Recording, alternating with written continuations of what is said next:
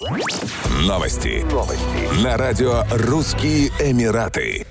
Покупатели жилья в Дубае смогут оплатить свои приобретения кредитными и дебетовыми картами. Соответствующее соглашение подписали один из ведущих застройщиков Имара и международная платежная система Visa. Новое соглашение, как ожидается, позволит ускорить и упростить процесс покупки для инвесторов. Нужно отметить, что с 2002 года Имар построил в Дубае более 47 тысяч единиц жилья. В портфеле компании продажи на общую сумму более 24,5 миллиардов дирхамов. Еще 26 тысяч единиц жилья находятся в стадии строительства.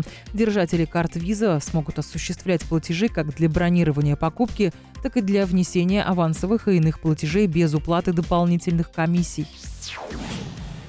В дни Рамадана дубайская полиция задержала 54 горничных, сбежавших от работодателей. Стражи порядка предостерегали общественность от найма на работу беглого персонала, поскольку он может представлять серьезную опасность для общества. В полиции отметили, что в дни священного месяца Рамадан выросло число нарушителей закона среди домашней прислуги. Некоторые из них используют вымышленные имена, чтобы устроиться на почасовую работу.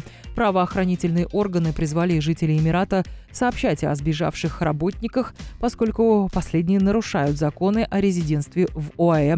В марте 2021 года Министерство кадровых ресурсов и эмиратизации ОАЭ запретило нанимать горничных и домашний персонал на почасовой основе в качестве меры профилактики коронавируса COVID-19. Еще больше новостей читайте на сайте RussianEmirates.com